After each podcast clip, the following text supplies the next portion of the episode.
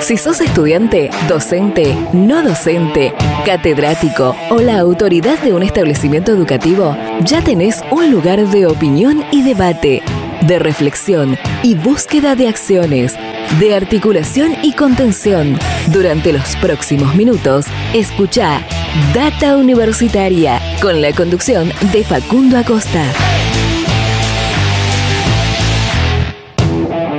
Bienvenidas y bienvenidos una vez más a este espacio dedicado a la comunidad que le da vida a las universidades. ¿Qué tal? ¿Cómo les va? Mi nombre es Facundo y los voy a estar acompañando durante esta próxima hora. Así es, estamos arrancando un nuevo programa de Data Universitaria Radio, aquí donde te informamos de todo lo que pasa y va a pasar en el mundo universitario llegamos a este que es el sexto programa de esta segunda temporada en el año 2021, el segundo programa del mes de marzo. Eh, un programa que lo vamos a encarar, si se quiere, como programa especial por el, 8 de marzo, el Día Internacional de la Mujer. Eh, un día eh, especial de, lucha, de, lucha de las mujeres, de militancia del, movimiento feminista. y bueno, desde este espacio también respetando a todas las mujeres en, su lucha por la igualdad y por eh, seguir conquistando más espacios, eh, no solamente en las universidades, en la ciencia, en los lugares de poder, vamos a estar teniendo un programa de esas características. Un programa bastante interesante, ya se los prometo, así que eh, quédense ahí a, compartir esta, esta hora en la que vamos a estar con todas y todos ustedes, compartiendo mucha información del mundo universitario. Eh, en un rato vamos a estar compartiendo una entrevista que hicimos esta semana eh, con la presidenta del CONICET, con la presidenta eh, Ana María Franchi. también es probable que tengamos una entrevista con la rectora de la Universidad Nacional de los Comechingones, Agustina Rodríguez A, una, una de las autoridades universitarias mujeres que hay en Argentina. y también en un rato vamos a estar compartiendo también algo que tiene que ver con, con la igualdad de género, las políticas de género en el sistema universitario argentino. Todo esto en este nuevo programa de Data Universitaria Radio, em, que bueno, por supuesto los invitamos a que nos sigan en nuestras redes sociales, en Facebook y en Instagram, arroba Data Universitaria, en Twitter, arroba DT Universitaria. Eh, también este ciclo radial es complementario a nuestro sitio web datauniversitaria.com.ar donde informamos toda la semana de lo que pasa en el mundo universitario. Y por supuesto, ahora voy a pasar a contarte algunas noticias que puedes encontrar en datauniversitaria.com.ar. Así que de esta manera arrancamos este sexto programa de Data Universitaria Radio. Data Universitaria. Información, comentarios, entrevistas, investigaciones, todo lo que te interesa saber del mundo universitario. Las 24 horas del día y en el momento que quieras. Visítanos en datauniversitaria.com.ar. Bien, rápidamente paso a contarte algunas noticias que podés encontrar en nuestro sitio web en datauniversitaria.com.ar. Eh, en principio, contarte que la semana pasada, el pasado 5 de marzo, si no me equivoco, eh, fue la primera reunión del Consejo Económico y Social en el que estuvieron presentes las universidades que forman parte de, esta, de, esta, de esta herramienta del gobierno nacional. Estuvo presente la rectora de la Universidad Nacional de Misiones, el rector de la Universidad de Buenos Aires, de la UBA, y en representación del todo el sistema eh, universitario estuvo Delfina Beirabé, presidenta del CINI y rectora de la UNE. Eh, eh, por otra parte, también te cuento, te puedo contar que, bueno, la semana pasada contamos en nuestro sitio web que eh, sobre el programa de becas estratégicas, el programa Manuel Belgrano. Eh, ya estos primeros días del mes de marzo hay eh, más casi o, alrededor de 40.000 aspirantes. Así que todavía hay tiempo de inscribirse a estas becas hasta, hasta el mes de abril. Así que bueno, es, es, importante que encuentren esta noticia en nuestro sitio web y puedan inscribirse si es que estudian algunas de estas becas estratégicas que hay. Son alrededor de 230 las becas estratégicas en 8 áreas prioritarias Así que bueno, es muy interesante también que eh, lo, vayan a, consultar. Em, e, esta semana, por el, 8 de marzo, por el 8M, eh, hubo muchas eh, políticas y muchas cosas que fueron haciendo las universidades y el sistema universitario. Y, por ejemplo, la Secretaría de Políticas Universitarias presentó un informe que junto con el Ministerio de Educación, que es Mujeres en el Sistema Universitario Argentino, donde, entre otras cosas, de, entre otros datos interesantes, es que en todos los niveles universitarios se gradúan más mujeres que hombres. Un dato muy interesante, muy importante en el marco de, de esta fecha. Eh, eh, eh, las mujeres comprenden el 58,6% del alumnado y el 51,1% de los egresados. Es muy importante estos datos, así que esa es otra noticia que pueden ir encontrando en, nuestro sitio web. también, bueno, la Universidad Nacional del Litoral llevó adelante varias, varias políticas y va a tener una agenda de actividades por el mes de la mujer. ¿Qué otra cosa más? la Universidad de San Martín, por ejemplo, cosas que tienen que ver con la, las políticas de género, va, a capacitar al, Instituto Nacional de Tecnología Industrial en, el marco de la ley Micaela, otra noticia también muy interesante.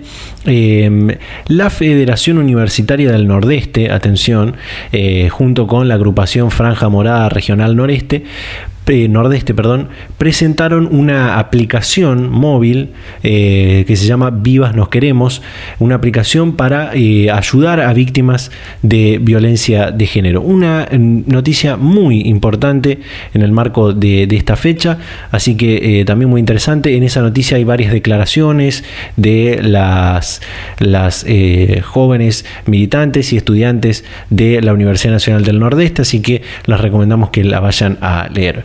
Eh, una noticia sobre el deporte universitario tiene que ver con que 200 nuevos deportistas van a estudiar en la universidad en, este, en este ciclo académico 2021. Esto es por eh, el programa Doble Carrera, eh, el programa Doble Carrera que impulsa la Federación del Deporte Universitario Argentino Aquellos que nos escuchan desde el 2020 seguramente se deben acordar que hablamos muchas veces del deporte universitario argentino en este espacio, así que bueno, esa es una noticia también muy interesante. Eh, nos vamos al, Chaco, la Universidad del Chaco Austral tiene una unidad médica educativa, un hospital eh, que se llama Unidad Médica Educativa y han contado una, han hecho un, informe contando de que han atendido más de 500 casos de coronavirus eh, de COVID-19 positivo, todo un de cómo fue la tarea en el marco de esta emergencia sanitaria que todavía estamos atravesando. Eh, también en el marco del mes de la mujer, del 8M, el CONICET, ¿se, acuerdan que les dije que ahora en un rato vamos a estar compartiendo una, entrevista con el CONICET? Lanzó un espacio virtual para visibilizar a las mujeres en la ciencia y la tecnología. Es eh, la verdad una herramienta eh, que, la pudimos ver, los invito a que la vean a, esta, a esta sala virtual que va un recorrido por aquellas mujeres científicas, aquellas mujeres de la, ciencia y la tecnología que no están tan visibilizadas. Y la verdad es muy interesante, muy, muy interesante eh, les recomiendo que, lo vayan a consultar y que, lo vean. Eh, y también una noticia que tiene que ver con el, con el mundo universitario y con, eh, en el marco de este mes de la mujer y que tiene que ver con las políticas de género, la igualdad y demás, es que el Consejo Interuniversitario junto con la Red Universitaria de Género han presentado una guía para un lenguaje no sexista. es realmente también muy interesante en el marco, como les digo, del mes de la mujer. Y eh, este lunes, eh, también por, por, esta, por esta cuestión, que, estábamos hablando, em, nos comunicamos con quien es la coordinadora de la Red Interuniversitaria por la Igualdad y Género y contra las Violencias del Consejo Interuniversitario para hablar de, esta guía para un lenguaje no sexista que han presentado y de algunas otras cosas que tienen que ver con las mujeres en la educación superior. Eh, se trata de Vanessa Vázquez Lava, es investigadora del CONICET, es, eh, también forma parte de, de los investigadores investigadores de la Universidad Nacional de San Martín, de la Universidad Nacional de las Artes. Eh, así que compartimos esta entrevista que hicimos con ella, muy interesante sobre la igualdad de género y las mujeres en la, en la educación superior. Así que compartimos. Bueno, Ruge eh, comienza en el año 2018 cuando varias feministas que éramos, somos, seguimos siendo investigadoras, docentes, algunas la gestión. Eh, nos juntamos para, para ver eh, la problemática de la violencia de género dentro de las universidades, que no habíamos avanzado nada. En el año 2014 se crea el primer protocolo en la Universidad de Comahue y esto fue más o menos en 2015, por ahí. En 2018 se institucionaliza en el CIN. Em, y fue ahí que fuertemente empezamos con políticas de género en todo el sistema universitario. Hasta 2018 lo que fuimos haciendo fue de manera eh, más dispersa, eh, las universidades, las compañeras feministas en las universidades fueron creando los protocolos, los espacios de atención, de manera muy heterogénea, con poco presupuesto, con mucho eh, voluntarismo, con, con, mucha militancia. En 2018, cuando se institucionaliza en el, en el Consejo Interuniversitario Nacional, en el CIN, bueno, ese proceso se empieza a homogeneizar mucho más, empiezan a incorporarse nuevas universidades con, protocolos y en 2019 el gran paso importante eh, fue la capacitación en el marco de la ley Micaela, eh, que nosotros fuimos de, los, de las primeras instituciones eh, estatales, de los primeros actores estatales que empezamos con las capacitaciones. Nosotros, el, el FIN aprueba en un plenario de mayo del 2019 y en junio, julio ya estábamos empezando con las capacitaciones a autoridades en, las universidades. Eh, Vanessa, para ir a, otro punto más eh, que tiene que ver con la con la actualidad, también en el marco del día que estamos grabando esto, que es el, día 8 de marzo. Eh, este, fin de que, este fin de semana que pasó, acompañaron un evento junto con el Ministerio de, Mujeres y la Universidad Nacional de las Artes, en alianza también con la iniciativa Spotlight, eh, para hablar de las políticas de igualdad en el sistema universitario. ¿Qué, qué nos puedes contar? Bueno, este, este evento fue un resumen de todo el trabajo que hicimos el año pasado en un convenio que el Consejo Interuniversitario Nacional firma con el con, con Línea Spotlight, eh, que fue un convenio, un, mega, un mega proyecto con varias líneas de trabajo. Se llevaron adelante, bueno, en primer lugar, un diagnóstico para, para generar los primeros datos sobre políticas de género en todo el sistema universitario por otro lado, eh, se llevaron adelante eh, capacitaciones en el marco de Ley Micaela, también mesas de trabajo y de diálogo con organizaciones de la sociedad civil y con, los diferentes niveles del Estado, municipal, provincial. Em, y también se, se, se, está, estamos a punto de publicar un libro sobre la historia nuestra y también generamos eh, contenidos en un cuadernillo para las capacitaciones de la Micaela. Bueno, se hicieron muchísimas cosas, entonces el evento de, del sábado pasado fue eh, mostrar ¿no? a, la, a, la, a la militancia y a la sociedad lo interesante de la articulación y lo potente de la articulación entre Estado a través de los ministerios de las mujeres, géneros y diversidad, tanto nacional como provinciales, en el caso de las otras provincias, eh, direcciones de género, con las organizaciones de base, las organizaciones de la sociedad civil y la universidad. Eh, y, eso generó, bueno, muchísima eh, producción, tanto intelectual como, como, como de militancia, como políticas, políticas, ¿no? Políticas del sistema universitario y también pensar políticas de públicas, políticas de Estado.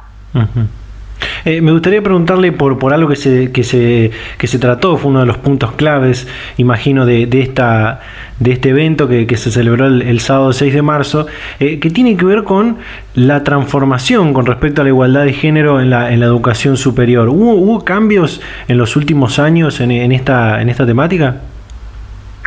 Sí, hubieron cambios importantes porque... Eh, em, las mujeres entran al sistema universitario de manera eh, individual y esporádica, hay como hitos, personas muy puntuales eh, a principios del siglo pasado, pero eh, que bueno, que todo el tiempo las citamos y, y, que, dieron una batalla importante porque hasta ese momento estudiaban en el nivel universitario solamente los varones. Y nada más que estas mujeres quisieron ingresar a medicina, eh, bueno, enfermería, eh, filosofía, bueno, hay eh, toda una descripción de esas de esas maneras de, insertarse con muchas dificultades.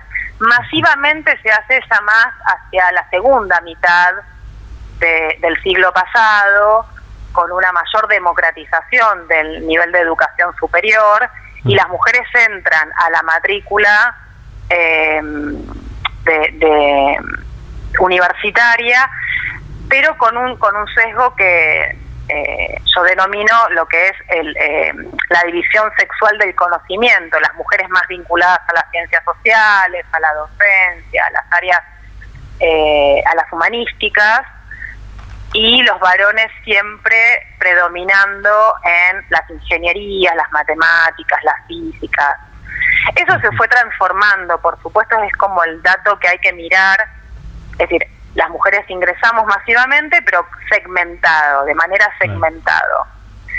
Lo que en el, en eh, ya hacia, finalizando eh, el siglo pasado y principios de este fuertemente, eso se empieza a desdibujar. Vos ves en las matrículas, con, con los datos del sistema universitario, ves una alta matrícula en áreas de las ciencias duras, de las ciencias sociales, eh, y también ves un egreso de las mujeres. Las mujeres ingresan, se pueden sostener y egresan de carreras como eh, ingeniería, veterinaria, que son las más difíciles, eh, física, Em, y eso es, eso es importante destacarlo porque no, solo, digamos, no solamente muestra el ingreso, sino que se han podido sostener y que han podido egresar. Lo que hay que mirar ahí es que la trayectoria de estas mujeres en, en carreras altamente masculinizadas, donde los códigos que se manejan en las aulas, en, los espacios de estudio muchas veces son los los eh, las causas por las cuales ellas abandonan. Porque hay un estereotipo muy fuerte eh, respecto del, del varón ingeniero del varón arquitecto eh, donde las mujeres no es un campo donde las mujeres sepan bueno ahí hay como un trabajo mucho más cualitativo para poder entender por qué eh, todavía sigue costando. Sin embargo, en el último tiempo se ve con una mayor democratización también de la del sistema universitario que las mujeres se han podido sostener y han egresado. Y también en los posgrados, que este es otro dato. En los posgrados hace un tiempo atrás veíamos que ingresaban más varones y egresaban varones. Después eso se modificó, ingresaban mujeres y varones, pero egresaban más varones. Bueno, ahora estamos viendo que las mujeres también están egresando de los posgrados eh, de manera más equilibrada eh, con, los varones. Eh, en esto que decía sobre, sobre las mujeres en estas, en estas ciencias duras, en las ingenierías, por ahí allí en, las ciencias más, más básicas, donde, como, como decía, también predominan más los hombres, por ahí faltaría un mayor impulso de las políticas de género para que las mujeres puedan ingresar y puedan permanecer en estas carreras. Sí, sí, por supuesto. Las políticas de género lo que promueven es justamente eh, tratar de mm, desarmar esa lógica que genera desigualdad, que muchas veces no es explícita, y más en los ámbitos educativos y universitarios, que son sutiles, que son eh, no son tan fáciles de identificar. Por eso vos vas a encontrar un montón de mujeres que, que, llegan y que dicen, bueno, yo no, no, no tuve ningún obstáculo, nunca me sentí discriminada, nunca, bueno, ahí, bueno, yo vengo del campo de la sociología y la sociología puede velar, puede dar cuenta que, digamos, que una persona haya podido llegar no significa que un colectivo la, la tenga fácil, sino que justamente Em, entonces ahí las políticas en principio de discriminación positiva, que son políticas que apuntan, focalizan a un sector vulnerado, en este caso las mujeres o también las, diversidades y, las personas, digamos, las personas con, bajos ingresos de sectores pobres. ahí lo que haces es apuntalar, mirar qué es lo que está causando eh, discriminación, entonces tratas de generar instrumentos institucionales para poder hacer que esas personas que están dejando, no por, por incapacidad, sino porque socialmente hay obstáculos que los eh, obstruyen la posibilidad de la trayectoria educativa. Pongo un ejemplo, la violencia de género. Mm. La violencia de género no se puede pensar como algo que no afecta al sistema educativo, lo afecta enormemente y lo degrada enormemente, porque las jóvenes que sufren situaciones de acoso, hostigamiento, maltrato, discriminación en su trayectoria educativa abandonan sus estudios. Si esto es sistemático, abandonan sus estudios y no son pibas que no, no les da la cabeza, porque es lo primero que se, bueno, no le da la cabeza, se fue, dejó de estudiar ingeniería. No, no, dejó de, de estudiar ingeniería porque iba todos los días a clase y el profesor no le habilitaba la palabra. Claro. E, esas, esas cosas son importantes y es lo que trae toda la política contra la violencia de género, que no es solamente la violencia, y justamente en el sistema universitario lo que más se da es la violencia simbólica, el estereotipo, eh, el, el, maltrato, la discriminación vinculado a... Eh, al estereotipo de género. Data Universitaria. Información, comentarios, entrevistas, investigaciones, todo lo que te interesa saber del mundo universitario. Las 24 horas del día y en el momento que quieras. Visítanos en datauniversitaria.com.ar. Y bien, ahí está este audio que compartíamos de la entrevista que hicimos con la doctora Vázquez Lava, director, eh, coordinadora ejecutiva, perdón, de la RUGE, de la Red Interuniversitaria de, Género del CIN. Eh, muy interesante esta, esta comunicación, muy interesante toda esta temática de la que estábamos hablando. Muchas reflexiones también para hacer del rol que, tienen las mujeres y, de los espacios que van ganando las mujeres en la educación superior y, en, las, en la ciencia y en, y en los lugares de toma de decisiones. Eh, esta entrevista desde este fin de semana la pueden encontrar en nuestro sitio web datauniversitaria.com.ar. Así que bueno, eh, cerramos este primer bloque. Eh, en el próximo bloque tenemos otra entrevista también muy interesante que ya estamos tratando de conectar con la rectora de la Universidad de los Comechingones. Así que todavía queda mucho más para compartir en este Data Universitaria Radio.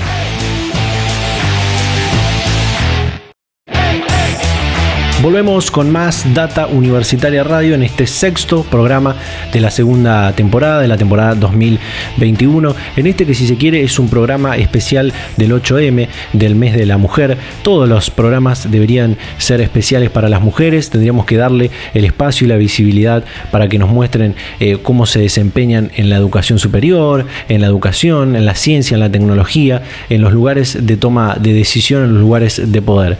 Eh, que es muy importante también su rol en estos espacios.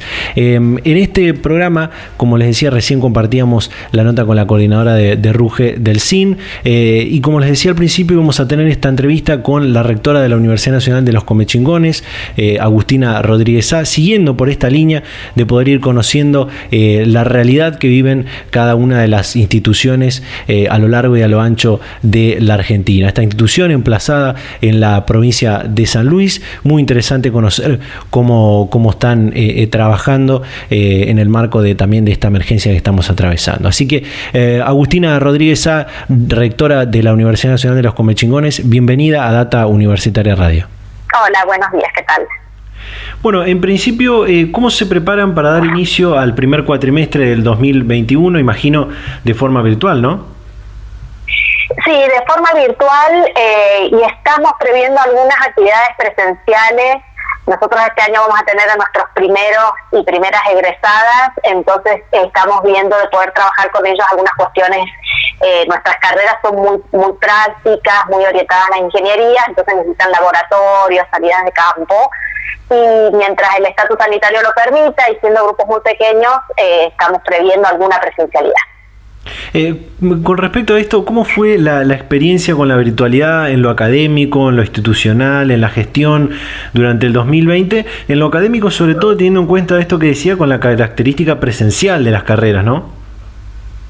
Sí, en primer lugar para nosotros fue todo un desafío porque la universidad, nosotros hace recién tres años que tenemos actividad académica, cuatro desde que iniciamos ¿no? nuestros trabajos, así que estábamos muy orientados a la presencialidad porque son tecnicaturas y licenciaturas vinculadas con temas ambientales, así que tienen esto, laboratorios, salidas a campo, así que fue un desafío, logramos por supuesto superarlo con un primer cuatrimestre este, con, garantizando un piso mínimo, ya en el segundo pudimos este, estar un poquito mejor parados frente a la virtualidad.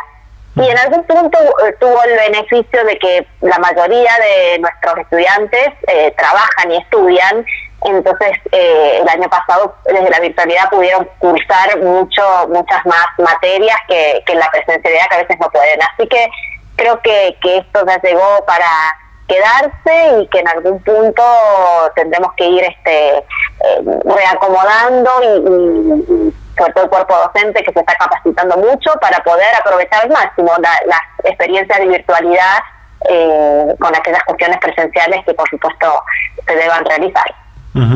Eh, como decía, bueno, esta, las carreras que, brinda la universidad tienen esta, esta particularidad de la, de la, cuestión práctica, esta línea que siguen de formar profesionales en el ámbito de las ciencias ambientales.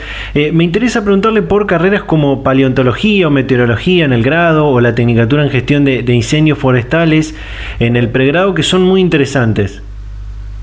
Son muy interesantes el caso de meteorología es una de las más demandadas, de nuestras que también fue una sorpresa porque es la única en el interior del país. Está en la UBA, está en la Universidad Nacional de La Plata o acá en la Villa de Merlo. Y la verdad que eso facilitó a muchísimos chicos y chicas de, de otras provincias que a veces irse a una ciudad tan grande como Buenos Aires o a La Plata les resulta inaccesible. Así que en ese sentido, muy bueno. Paleontología para nosotros es estratégico por nuestra zona, que tiene vestigios paleontológicos, o sea, anteriores a, que haya habido este, eh, vida humana, y, entonces eh, y está muy poco explorado, así que la, planteamos una cuestión muy estratégica.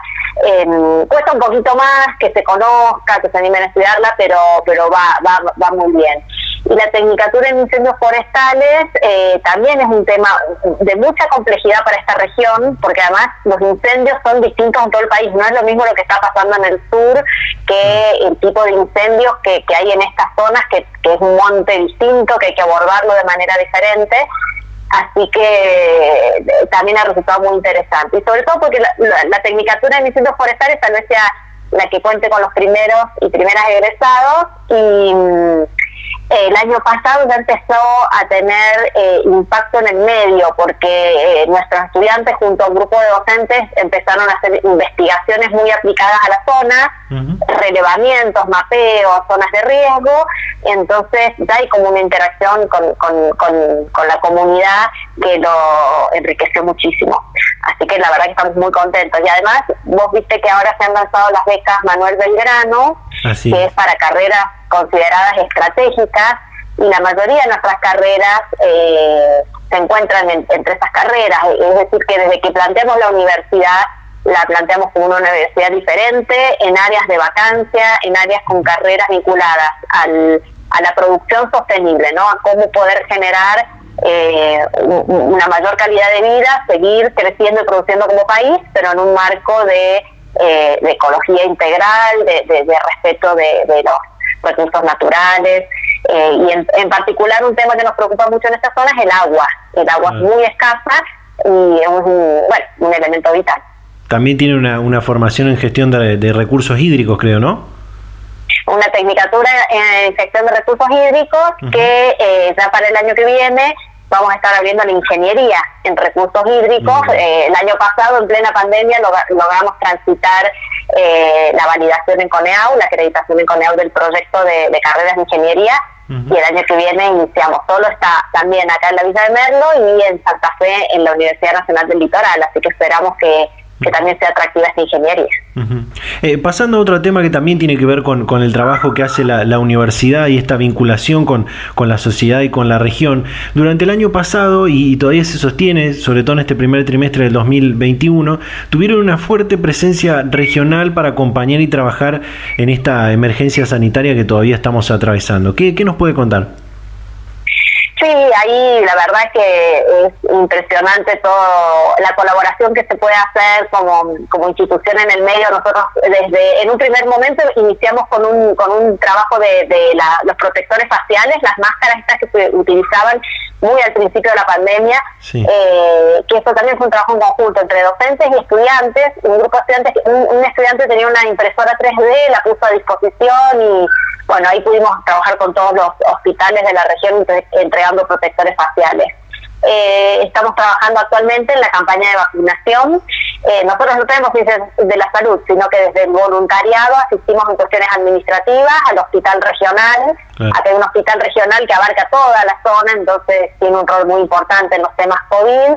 Eh, hemos trabajado en la vigilancia epidemiológica, contribuyendo con la vigilancia epidemiológica. así que bueno, han sido distintas líneas de acción y hemos estado muy concentrados también en qué sucedía con nuestra comunidad universitaria, sobre todo en la primera etapa de la pandemia, que había mucha incertidumbre eh, en mecanismos de contención y, bueno, y de trabajo con, nuestra propia comunidad. Eh, como decía al principio, rectora, son una universidad joven, fundada y creada hace, hace no muchos años, eh, y, en este sentido, ¿cómo continúa avanzando la, la, construcción y el posicionamiento regional de esta Casa de Altos Estudios? Bueno, nosotros estamos como pasando una segunda gran etapa, que tiene que ver con esto. Este, estamos cerrando este año este ciclo de, ya tener a nuestros primeros y primeras egresados y eh, por suerte hemos aplicado y, estamos pasando el, programa de infraestructura universitaria que lanzó el presidente de la Nación, así que vamos a contar con nuestro primer edificio y creo que eso también va a ser un, cambio sustancial. Actualmente tenemos aulas, estamos, la provincia de San Luis nos, nos ha dado en un espacio, pero obviamente que para tener ingeniería y para un salto cualitativo en infraestructura, contar con nuestro primer edificio va a ser muy importante, así que en eso estamos trabajando actualmente. Y en, el, en la apertura de, las carreras de ingeniería y ya eh, estamos como iniciando y poniéndonos muy fuerte en posgrados, ¿no? Poder dar también el salto de carreras de pregrado y grado a, a posgrados, investigaciones que vienen de la mano de todas estas cuestiones, así que eh, bueno, y tenemos que insertarnos cada vez más en la región, darnos a conocer, ¿no? Siendo tan, tan nuevas, a veces ese, ese es el gran desafío. Eh, le cuento que eh, el fin un poco también de, esta entrevista, además de querer hablar con usted para que nos cuente sobre todo esto que, venimos hablando, es en el marco del, 8M, del mes de la mujer, eh, y, también es importante destacar que es una de las pocas autoridades universitarias mujeres en Argentina, donde son solo cuatro las, las rectoras en Argentina.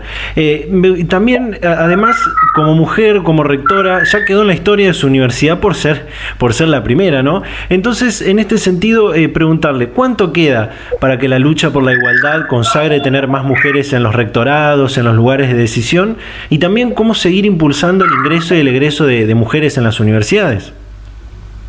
Eh, queda muchísimo, creo que estamos empezando en, esta, no, no empezando, hay muchísimas que han, que han empezado, pero estamos como sistematizando el trabajo para lograr eh, mayor institucionalidad que, que, proteja y que, y que eh, podamos equilibrar estos, estas desigualdades de género tan estructurales que hay, ¿no?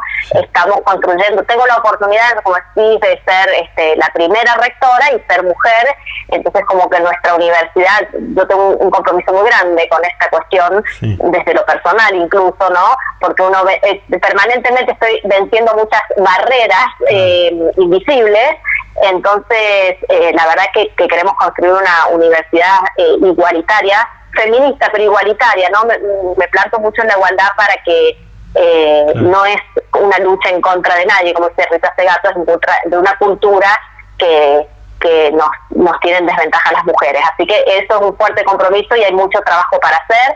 Se está trabajando mucho tanto en el CONICET, están habiendo muchos cambios también en la carrera científico-tecnológica en beneficio de las mujeres, con, con, con este proyecto de, de, la Agenda Nacional en, en los temas de cuidados, que son que es uno de los grandes problemas que tenemos las mujeres trabajadoras, conciliar trabajo con la vida familiar, personal, la pandemia lo dejó en evidencia, así que creo que, que esos son desafíos muy grandes, un fuerte compromiso de las rectoras mujeres, de mis colegas, eh, hemos eh, creado una red en el CIN, que es la RUGE, que, que habla de las cuestiones de género, eh, así que creo que estamos como en un buen camino.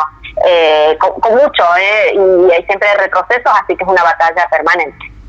Sí, como decía la, universidad, su universidad, la Universidad de los Comechingones, tiene desde su creación una, una, determinante política de equidad de género para lograr garantizar esta, esta igualdad de oportunidades. ¿Qué, ¿Qué, nos puede contar más acerca de esto? Sí, nosotros, bueno, eh, tenemos eh, desde que nosotros redactamos nuestro estatuto provisorio en su primer momento, nuestro proyecto educativo institucional con una visión de género y en un momento, en el 2018, que recién empezábamos la actividad académica, pero en un momento en el marco del Día de la Mujer hicimos un pequeño diagnóstico de cómo estaba nuestra comunidad universitaria e incluso para mi sorpresa eh, pudimos ver que en el estamento docente, en el cuerpo docente, eh, nos sucedía esto de que si bien somos muchas más docentes mujeres, los docentes varones son los profesores responsables de las cátedras en la, mayoría de los casos. Entonces, ese es, una es un trabajo pendiente, es muy estructural del sistema, cómo lograr que las mujeres podamos tener una carrera igualitaria y poder acceder en lo que es eh, cargos en la carrera docente. A nivel de gestión, bueno, les tocó bueno tener la primera rectora mujer, así que ahí los números no están tan mal. Además, yo tengo de las cinco secretarías que tiene la universidad, las cinco están en cabezas de mujeres. Tenemos muchas eh, directoras, mujeres, bueno, trabajo muy bien con las mujeres, pero más allá de, de mi posicionamiento personal es como tenemos paridad de género en el, en el Consejo Superior, pero eh, queremos trabajar en cómo institucionalizar también todo esto, así que estamos trabajando en un plan de igualdad para que esto quede consolidado. Em, y después, el otro gran desafío es en el estamento estudiantil, cómo promover vocaciones científicas, porque nuestras carreras también están son muy masculinizadas, hay muchos estereotipos de género, eh, los, la mayoría de, quienes estudian ingenierías o carreras de este tipo son hombres, así que desde un primer momento trabajamos en capacitaciones, en, actividades de estimular las vocaciones científicas de las mujeres en la ciencia. Y en, en este momento, ahora en los próximos días, estamos por lanzar unas becas de estímulo a las vocaciones científicas para las carreras más este, de más difícil acceso como paleontología creo que, es una, meteorología, eh, donde hay menos eh, mujeres en, nuestra, en la tecnicatura en incendio, en la tecnicatura de gestión del agua, eh, también para estimular que las mujeres se animen a, ingresar a estas carreras. Excelente, me, me, gustó mucho hasta lo, que lo que lo que decía. Eh, quiero cerrar con esta con esta cuestión que si bien son una, una institución joven, como decía, están están continuando su, su, construcción, su consolidación. El cambio que provocó la pandemia en la educación en el 2020 fue generalizado para todo el sistema universitario. En ese sentido, eh, preguntarle ¿Qué aprendizaje institucional o qué cambios le trajo, tanto a usted como autoridad universitaria, como docente, a su universidad, la experiencia de lo que aconteció en, el año 2020, el año de la, de la pandemia? Pues fue un cambio muy profundo, sobre todo no para, eh, para el cuerpo docente y de un de docentes que y hay muchos muy jóvenes en la universidad, pero de mucho trabajo presencial, ¿no? Por eso mismo de la propia impronta que tienen nuestras carreras, eh, a, hacer como un clic y amigarnos también con la tecnología. Eso a mí me pareció que fue como una gran ventaja, ¿no? Porque tal vez eh, tampoco se aprovechan esas herramientas hasta por preconceptos, prejuicios o, cualquier eh, cualquier otro impedimento que rompió una barrera. Así que eh, en algún punto para mí eh, deja cosas positivas y sabemos eh, aprovechar al máximo estas posibilidades, ¿no? A nosotros nos acercó muchísimo a estudiantes que tenían dificultades, como te decía, porque trabajan o, otras cuestiones que les dificultaban la cruzada diaria. nosotros tenemos fuerte carga horaria, entonces creo que nos va a venir muy bien para este mix. como mi universidad es, es, es pequeña y joven, dentro de todo, en lo institucional, eh, se pudo trabajar muy bien con, los consejeros y consejeras en, los distintos consejos, tanto en el superior como en los departamentos. Em, así que en algún punto, y, fue un gran desafío y mucho aprendizaje. Nosotros tuvimos que invertir mucho y estamos en un proceso de inversión eh, para, para poder eh, tener soporte tecnológico para estos desafíos este, tecnológicos. No teníamos campus virtual, lo desarrollamos, eh, no teníamos eh, servidores, teníamos, pero apoyados en la infraestructura de la provincia, hemos adquirido nuestras, nuestras propias, eh, nuestra propia tecnología. Así que creo que ha sido muy transformador y siempre desde una mirada eh, de lo positivo, ¿no? Y de lo bueno que tiene para salir para adelante. Creo que también eso lo hablamos mucho entre rectoras y rectores, de cómo aprovechar al máximo y salir eh, de esta pandemia fortalecidos y renovados, ¿no? En un sistema que se tenía que renovar y que creo que, se va que se va a reconvertir. Estamos en ese. No digo toda virtualidad, será un proceso, por supuesto, pero sí amigarnos y aprovechar al máximo las oportunidades que nos deja. Totalmente, totalmente. Bueno, rectora, realmente muchísimas gracias. Me ha gustado mucho la entrevista que, hemos realizado, así que muchísimas gracias por su predisposición y, y su tiempo para charlar este momento con Data Universitaria. Muchísimas gracias a ustedes, un gran abrazo.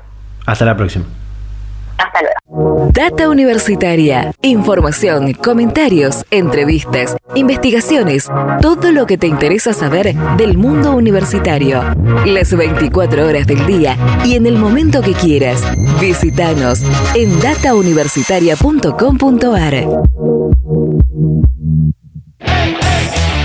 Bien, ahí estaba eh, la comunicación con la rectora de la Universidad de los Comechingones, Agustina Rodríguez A. Excelente, excelente entrevista, al menos para mí me ha gustado mucho esta comunicación que, hicimos, esta entrevista que hicimos y que compartimos con todas y todos ustedes, todas estas reflexiones, además de lo que tiene que ver con eh, eh, lo que tiene que ver estrictamente con, el rol de la universidad y la actividad que realiza en la ciencia, en la investigación, en la formación de los profesionales, como, como nos contaba su, rectora, pero también en lo que tiene que ver con eh, las mujeres en la educación superior, la igualdad y la equidad eh, de género y, la, equidad sobre todo en, las oportunidades que tienen las mujeres en todos estos espacios. Así que muy importante eh, y muy enriquecedora esta, esta entrevista.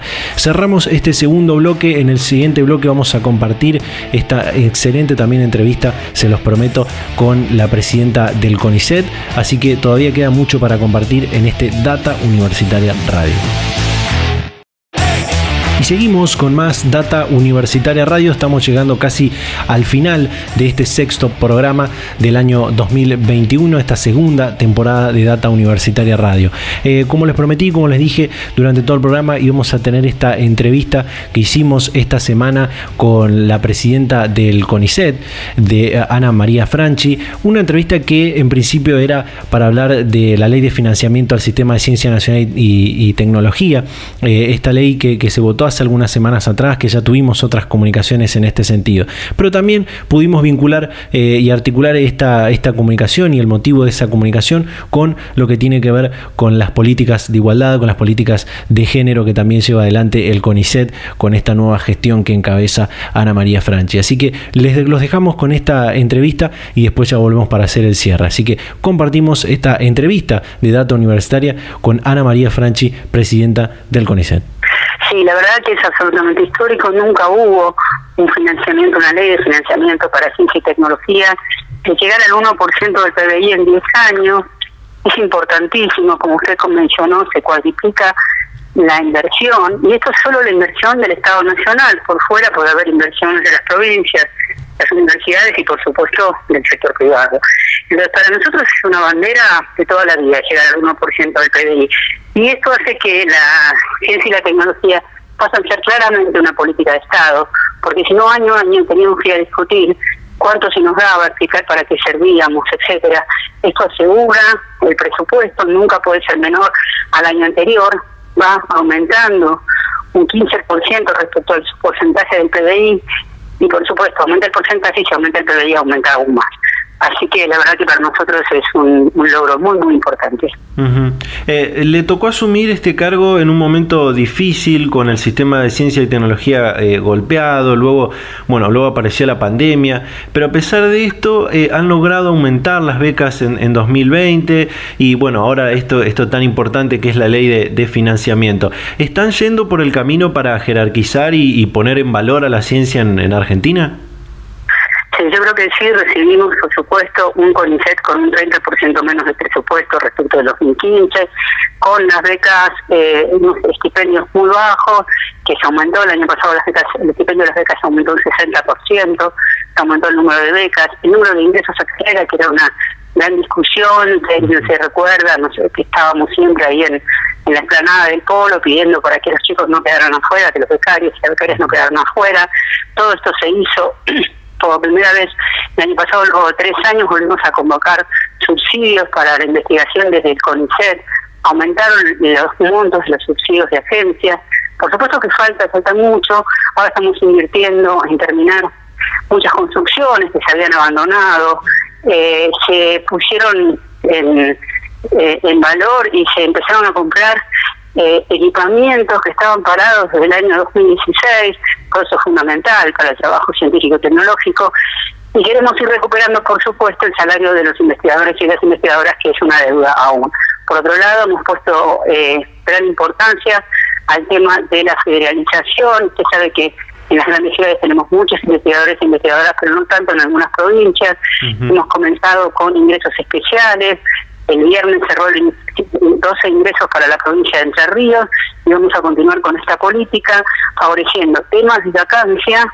Estamos largando temas específicos de veterinaria, eh, el tema con China y por otro lado con el tema de las ciencias del mar, todo lo que es nuestro nuestra otra Pampa, la Pampa Azul, un proyecto en que participan siete ministerios y el CONICET dentro de Ciencias del Mar pone 20 vacantes más eh, en juego, así que, bueno, esa es nuestra idea, a pesar de, como dijo usted, la, pandemia nos ha dificultado la tarea.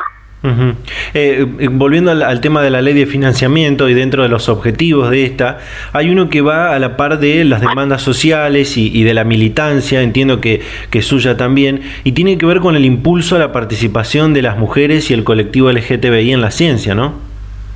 Absolutamente. Usted sabe que el, el caso en Argentina es muy particular porque en el CONICET hay más mujeres que varones, más investigadoras que investigadores, más becarias que becarios, pero al igual que en el resto del mundo, no ocupan los lugares preponderantes, por un lado, los lugares más importantes de la carrera y tampoco también están ausentes bastante en los lugares de gestión. Así que nuestra tarea es eh, trabajar en eso, trabajar en facilitar el tema de los cuidados. Ayer lanzamos los becarios y las becarias, no cobraban un adicional por jardín maternal que se da a los investigadores y investigadoras, los técnicos, técnicas, a todo el personal de la Administración Pública Nacional. Y ayer anunciamos que a partir del primero de mayo la persona a cargo del niño, no tiene por qué ser la mamá, puede ser el papá, la persona a cargo recibirá esa suma. Eh, estamos empezando con construcción de jardines maternales, eso para ayudar a una etapa compleja. Pero por otro lado, estamos activamente mostrando la presencia y la actividad de las mujeres. Con set documental ha realizado una, un trabajo maravilloso, es una, un trabajo que es presencial y virtual, eh, sobre el tema de las mujeres en ciencia y tecnología en el mundo, pero especialmente en Argentina, con videos, con eh, fotos, etcétera, que se puede ver eh, en, internet y la verdad que es un trabajo muy, muy interesante. Estamos participando y, incentivando muchísimos lugares donde las mujeres se juntan, las mujeres y los varones, ¿no? Pero para ver qué pasa, qué les pasa, cuáles son sus demandas. Hemos creado en octubre del año pasado la red de género y diversidades en el CONICET, tenemos una oficina de violencia laboral y de género que ahora, el año pasado, a pesar de la pandemia, eh, inauguramos cuatro en el interior del país y vamos a continuar con esto para que las denuncias puedan realizarse más cercano al lugar donde uno vive. Eh, bueno, estamos trabajando muy activamente en el tema de, de mujeres y diversidad. Eh, me interesa, me interesa abordar esto que, nombraba recién, este, este espacio virtual que han, eh, han lanzado este, este lunes 8 de marzo, que busca también, eh, como, como decía, visibilizar la participación de, de las mujeres en, de, las mujeres científicas en Argentina, ¿no? Eso, eso es muy interesante.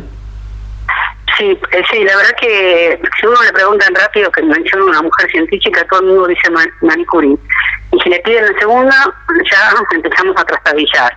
Y en Argentina son pocas. Entonces, la idea es mostrar que siempre hubo las pioneras, las que continuaron, las que están trabajando ahora, las que están trabajando en trabajos que no son los que uno imagina, arriba de un barco, yendo a la Antártida, en la Puna, en la cordillera, en la cordillera sur, etcétera. Entonces tenemos un video que se llama Abuelo de pájaro, que muestra mujeres en trabajos que no imaginamos, otro que se llama Manda, que es una animación más dedicada a las niñas, adolescentes, sobre una niña que quiere ser ingeniera eh, espacial y todas las trabas que le van apareciendo y cómo las va superando. Eh, para mi opinión es muy bello, espero que lo puedan ver. Y entonces mostramos, por otro lado, tenemos veintipico de videos que las propias investigadoras se, se filmaron en sus tareas y contando las cosas que les pasan. Así que creo que es para aprovechar, la pueden ver por internet, va a llevarse a, la, a cuando se reinaugure Tecnópolis y después, si la pandemia nos permite, lo vamos a empezar a llevar al interior del país. Eh, me gustaría eh, seguir eh, haciendo hincapié en estos temas de, género y, la lucha por la igualdad, también teniendo en cuenta esta semana y este mes de, la mujer, y ya también que usted preside también la, red de Argentina de Género, Ciencia y Tecnología. me gustaría preguntarle por los estereotipos en la ciencia, incluso estereotipos cuando algunos últimos informes del Ministerio de Ciencia mostraron la cantidad de mujeres que hacen ciencia en Argentina. Usted también lo nombró recién, la cantidad de becarias que hay, que incluso son más que que, los hombres. ¿Por qué hay tanto estereotipo en la, en la ciencia? En la ciencia hay muchos estereotipos, fíjate que encuestas que se hacen en Europa eh, dicen, no, no, la mujer no está preparada para ser científica. Eh, tenemos un área más difícil de, penetrar que son las ingenierías y la informática. Sencillamente hay valores que se dan en la propia educación, de los juguetes que se le da a un niño o una niña, como un maestro o una maestra se relaciona con una niña o con un niño, ¿no? Eh, ya hay un, trabajo muy interesante de la Cátedra UNESCO de Mujer, Ciencia y Tecnología, mostrando que a partir del tercer grado solo el 30% de las niñas dicen que su materia favorita es la matemática. Y los docentes y los padres dicen, bueno, es, las niñas están más dotadas para otras materias, esto es natural. Esto es gravísimo, ¿no? Porque a uno ya lo condenan. Este, diciendo, bueno, no sos tan buena para esto, dedicate a otra cosa. Los estereotipos se empiezan a romper, pero falta. El trabajo un trabajo cultural que las políticas públicas tienen que apoyar y podemos buscar que en muchas áreas, donde solo el 24% de alumnos en ingeniería, las mujeres empiezan a entrar, y sobre todo en las ingenierías psicoelectrónica, electricidad, metal mecánica, que están prácticamente ausentes. Eh, eh, para ir a, otro tema, eh, hablábamos antes del año de la pandemia, pandemia la cual perdura también todavía a nivel mundial, un 2020 donde por este contexto, por esta crisis, la ciencia tuvo mucha visibilidad e incluso me atrevo a decir que la sociedad le ha dado mucha más importancia. ¿Cree que esto se puede aprovechar para el futuro cercano de la ciencia y la tecnología, de los investigadores, de estudiantes universitarios que quieran hacer carrera científica? Bueno, yo creo que esa visibilidad de la ciencia, no solo en Argentina, sino a nivel mundial, ha sido muy importante. La desgracia es que ha sido algo tan demasiado para la gente, ¿no? Con las, personas fallecidas, el golpe de economía, pero claramente puso manifiesto la necesidad de una comunidad científica tecnológica activa y financiada que pueda ayudar a resolver problemas. Eso para nosotros, por un lado, es una responsabilidad, ¿no? Porque hay una demanda de la sociedad. Por otro lado, es una oportunidad para seguir mostrando que tanto con los temas de COVID como con otros temas podemos estar prestos a ayudar, no digo a resolver, pero ayudar a resolver problemas. Entonces creo que también nos mostró nosotros, ¿no? Que nos podíamos correr de nuestra investigación, teniendo la preparación, la tecnología, etcétera, y dedicarnos a esto, a trabajar por misiones, por, por resolver un problema. Creo que hay un porcentaje de investigadores que les ha gustado, sobre todo la gente muy joven, esta situación, y nosotros la vamos a favorecer sin dejar, por supuesto, de financiar lo que tradicionalmente se financió desde el CONICET, eh, la investigación básica, la publicación de trabajos, pero también una parte importante tiene que estar al servicio del país, de la gente. Data Universitaria, información, comentarios, entrevistas, investigaciones, todo lo que te interesa saber del mundo universitario. Las 24 horas del día y en el momento que quieras. Visítanos en datauniversitaria.com.ar. Bien, ahora sí llegamos al final de este programa, de, este sexto programa de la segunda temporada de Data Universitaria Radio. Eh, maravillosa la entrevista que, tuvimos con eh, Ana María Franchi, presidenta del CONICET. Eh, realmente muy enriquecedora. espero que, la hayan disfrutado tanto como nosotros. Muchas, muchas cosas que, hemos podido hablar, de, los desarrollos que han realizado los investigadores para, para hacer frente a la emergencia sanitaria del coronavirus y también todo esto que, decía eh, que tiene que ver con, las políticas de, igualdad, con las políticas de, género eh, en el Consejo Nacional de, Investigaciones Científico-Tecnológicas, que es muy importante que, más mujeres se interesen por estar y tengan los espacios para estar eh, en la ciencia y en la tecnología, en, la educación superior también. muy bueno el programa, para mí, muy bueno el programa que, compartimos con todas y todos ustedes. como, les, como hablábamos al principio de la red universitaria de género, eh, y, todo lo que tiene que ver con esto. Después la nota con la rectora de la Universidad de los Comechingones, muy importante, muy interesante también. Y esto que compartíamos último con la presidenta del CONICET. Eh, así que bueno, em, llegamos al final de este sexto programa. Em, la verdad, muchísimas gracias a todas las emisoras de todo el país que nos permiten llegar a cada rincón de la Argentina con este ciclo radial semana a semana. Muchísimas gracias también a todos y a todas ustedes que están ahí del otro lado. Por supuesto, les recuerdo que nos pueden seguir en nuestras redes sociales, en Facebook y en Instagram, arroba data universitaria y en Twitter, arroba DT universitaria. También siempre pueden volver a escuchar nuestros programas en, YouTube, en Spotify o a través de nuestro sitio web también, datauniversitaria.com.ar con toda la información de lo que pasa y va a pasar en el mundo universitario. Ahora sí, nos vamos a reencontrar a esta misma hora y en este mismo dial la próxima semana. Chau, chau.